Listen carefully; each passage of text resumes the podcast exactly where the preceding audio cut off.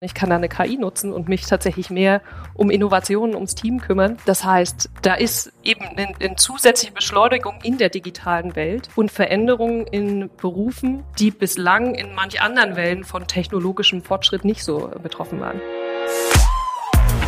So klingt Wirtschaft. Zukunftsthemen für Unternehmen. Jeden Mittwoch sprechen wir mit EntscheiderInnen über die Herausforderungen und Trends in ihrer Branche.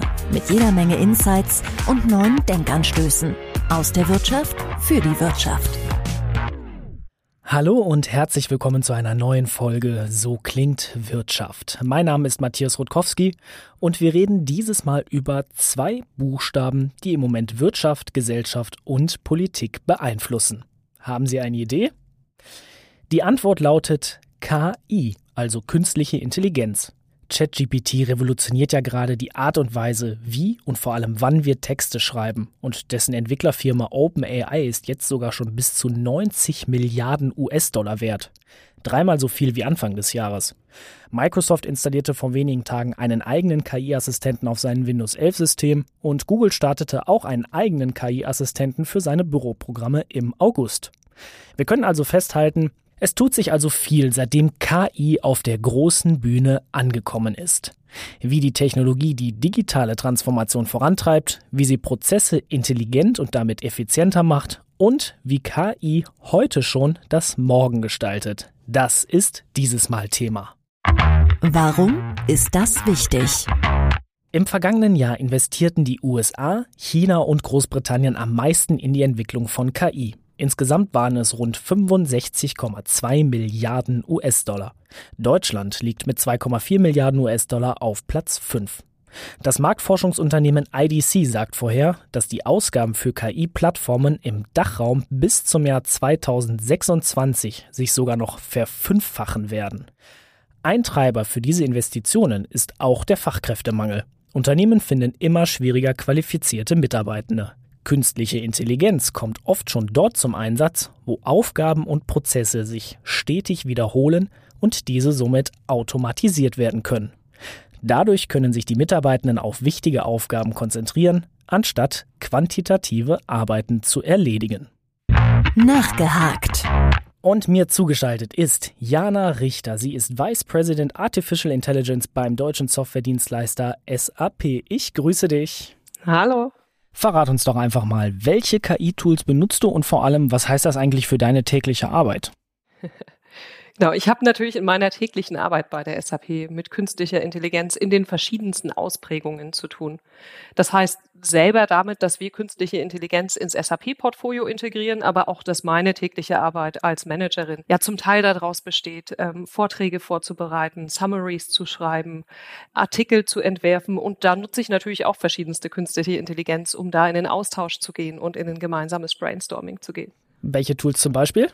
Wir nutzen da die verschiedensten Tools, SAP-eigene Machine Learning-Modelle, generative KI ähm, von Partnern, sei es von Microsoft, Google, IBM, Aleph Alpha, Cohere, Anthropic. Ich nutze auch mit meinen Kindern oder rund ums Studium gern die verschiedensten Tools, privat sowas wie Midjourney, äh, ChatGPT, Bing Chat, äh, Google Bart oder natürlich die KI integriert im Smartphone. Was bringt dir das so für deinen Alltag privat? Das ist eine spannende Frage. Also natürlich einerseits auch Spaß. Äh, ich denke, allein Informationen jetzt anders zu bekommen, anders zu interagieren, gerade auch sowas wie Bilder generieren ist natürlich super spannend und auch ein gewisser Level an Bequemlichkeit. Also ich denke jetzt beispielsweise an mein Lichtsystem zu Hause, das irgendwie seit zwei Jahren im Einsatz ist und das natürlich auch smart gesteuert werden kann was einerseits schön, aber andererseits auch ganz bequem ist zu sagen, wenn die Kinder mal wieder vergessen haben, das Licht auszuschalten, dann hat man da eine KI, die einen daran erinnert, dass man sich drum kümmern muss oder dass sie es proaktiv ausschaltet. Du arbeitest bei SAP. SAP ist, glaube ich, ein sehr geläufiger Unternehmensname aus dem Bereich Softwaredienstleistungen. Was heißt jetzt KI für euch als Unternehmen? Das ist ein Bereich, der uns auch schon seit Jahren begleitet. Alle, die sich mit SAP auseinandersetzen, haben bestimmt in den letzten Jahren auch schon mal das Schlagwort Intelligent Enterprise gehört. Wir integrieren künstliche Intelligenz tatsächlich auch in den breiten Formen, sei es Simulationen, Optimierungen, neuronale Netze oder jetzt auch generative KI in die SAP-Lösung.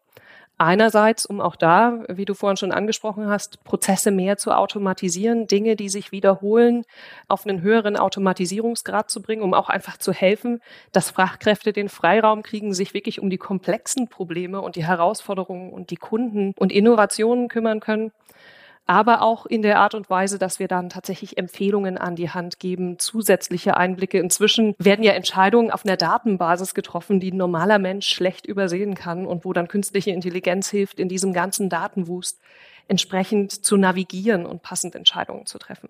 Du hast ja schon so verschiedene Anwendungsbereiche skizziert. Wie beeinflusst jetzt KI sozusagen auch die Rolle von Mitarbeitenden in solchen Prozessen? Genau, also das betrifft einerseits natürlich sogar auch unsere eigenen äh, Kollegen bei der SAP äh, KI zu nutzen in ihrer tagtäglichen Arbeit als Entwickler, als Produktmanager, als ähm, Doku-Entwickler in den Sales-Teams. Also auch da kann man KI natürlich für die verschiedensten Entscheidungen nutzen und nutzen wir es tagtäglich auch. Und auf der anderen Seite natürlich auch Verwender von SAP-Systemen. Für mich ist immer die Analogie, was man im Privaten sieht, erwartet man natürlich auch im Unternehmen und in der Unternehmenssoftware, dass man also proaktiv Informationen kriegt, natürlich sprachlich interagieren kann und nicht monatelang der Experte in einem System werden muss, um zu wissen, wie man gewisse Aufgaben durchführt. Verstehe ich dich richtig? Also Mitarbeitende müssen eigentlich nur wissen, welche KI-Tools sie für sich verwenden, aber sie müssen nicht verstehen, was da im Hintergrund technisch passiert ich betrachte das immer ganz gern als einen großen Werkzeugkasten ähm, und mit einer Vielzahl an Möglichkeiten, die da zur Verfügung steht. Idealerweise auch so, dass man es tatsächlich am Ende des Tages als Verwender auch nicht wissen muss, was der Algorithmus ganz konkret hinten dran ist, sondern dass man einfach sieht, Mensch, ich muss weniger nervenaufreibende Dinge tun, ich kriege da mehr Empfehlungen. Dieses Jahr ist natürlich der ganze Bereich Large Language Modelle und generative äh, KI ein Riesenbereich, der einerseits die ganze Art und Weise von Co-Piloten, digitalen Assistenten, wie kann ich Fragen stellen und Antworten kriegen, beeinflusst aber auch so Dinge, dass eine KI inzwischen eine gefühlte Kreativität hat, also tatsächlich Zusammenfassungen zu erstellen aus langen Interaktionen und Texten, Beschreibungen generieren aus Metadaten in einer Vielzahl an Sprachen. Das sind alles Dinge, die jetzt natürlich durch den ganzen ähm, ja, Bereich generative künstliche Intelligenz und Large Language Modelle einen Riesenaufschwung erlebt haben. Ich würde vielleicht das Bild von deinem Werkzeug noch mal ein bisschen erweitern und sagen, es ist eher wie so ein großer Werkzeugraum, wo ich als Mitarbeiter reingehe und sagen kann, das nehme ich jetzt, das brauche ich für meine Zwecke, ich weiß, wie es bedient wird und fertig ist die Sache. Was macht das dann jetzt auch mit so einem Rollenverständnis von so Mitarbeitenden im Beruf? Also wir sehen, dass da eine Riesenbegeisterung für das Thema überall da ist. Ich denke, jeder probiert das im Privaten, ist auch total begeistert, das ähm, auf die verschiedensten Profile anwenden zu können und was aus meiner Sicht auch die Inspiration für die Möglichkeiten ähm, sehr, sehr weit geöffnet hat. Das hat jetzt natürlich nochmal ein ganz neues Level erreicht, was möglich ist. Also viele Dinge, die ich persönlich auch mit dem Team in den letzten Jahren gemacht habe, haben wir im Hintergrund gemacht als Automatisierung, als Features in den Produkten, die gut sind und super angekommen sind, aber natürlich nicht so im Rampenlicht standen, wie es jetzt aktuell der Fall ist. Und viele Dinge sind jetzt natürlich auch umzulernen, zu sagen, Mensch, inzwischen können Large Language Modelle etliche Probleme lösen, die durch beispielsweise klassischere neuronale Netze vor ein paar Jahren noch deutlich schwieriger zu realisieren waren. Das heißt, das ist natürlich auch für uns eine Evolution zu sagen, welche Anwendungsfälle realisieren wir jetzt, ähm, welche bestehenden Anwendungsfälle können wir tatsächlich auch noch mal besser implementieren, dass sie damit einfacher zu nutzen sind. Das ist natürlich tatsächlich ein stetiger Wandel. Hast du da ein Beispiel anhand von irgendwie äh, eigenen Produkten von euch von SAP, wo du das so angesprochen hast, dass ihr das adaptiert? Vielleicht ein ganz konkreter Anwendungsfall, den wir jetzt aktuell schon in der Pilotierung haben und den ich ganz spannend finde, weil er nicht so ganz offensichtlich ist äh, für jeden, wenn man mit äh, generativer KI spielt. Und zwar die Automatisierung von Lieferscheinen. Gerade in produktionsintensiven Unternehmen, wo ähm, eine massive Anzahl an Wareneingängen erfolgt, gibt es tatsächlich auch noch sehr, sehr viel manuellen Aufwand. Und auch hier pilotieren wir, dass wir generative KI im Hintergrund nutzen, um Lieferscheine zu scannen und tatsächlich dann in den nächsten Schritt automatisch weiter zu verarbeiten.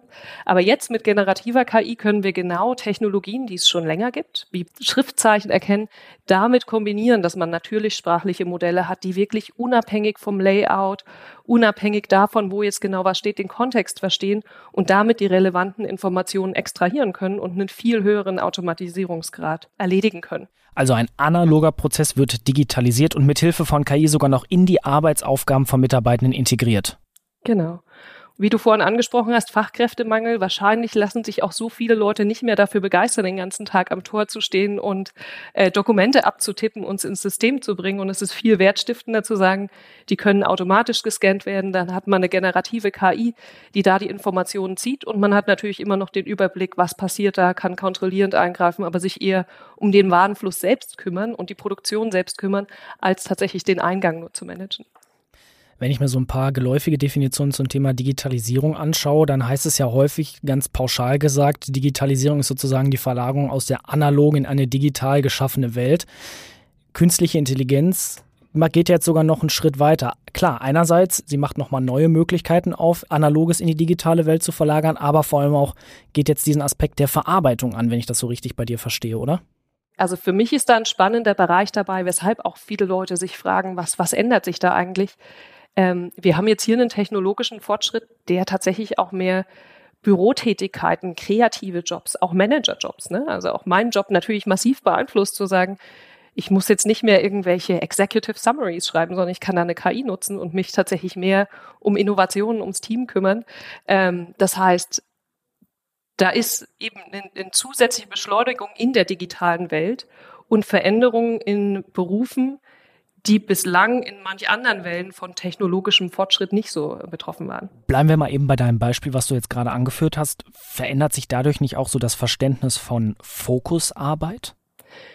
Genau, und ich, also in vielen Jobs sieht man ja schlussendlich auch eine massive Überlastung, ne? massives Volumen, immer mehr ist zu tun und genau zu sagen, Mensch, da gibt's Unterstützung, eine Unterstützung, mit der man auch interagieren kann, die nicht einfach nur so als schwarze Box im Hintergrund irgendwas tut, sondern tatsächlich Unterstützung, die einem äh, zur Hand steht, äh, mit der man zusammenarbeiten kann führt dazu, genau den Freiraum zu schaffen, zu sagen, ja, selbst wenn das Volumen an Arbeit zunimmt, habe ich da aber die Möglichkeit, genau die Dinge, die repetitiv wiederholend sind, mit einem höheren Automatisierungsgrad zu versehen, um mich dann wirklich um die Dinge zu kümmern, auf die es ankommt.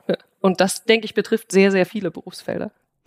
Automatisierung ist ja trotzdem auch für manche so ein Reizwort, weil äh, Automatisierung ja auch gerne mal gleichgesetzt wird mit Substitution. Ersetzt KI dann wirklich auch Mitarbeitende in großer Zahl? Oder wie siehst du das ganze Thema? Also aus meiner ganz persönlichen Sicht hat Automatisierung natürlich eine Herausforderung, aber auch eine Riesenchance.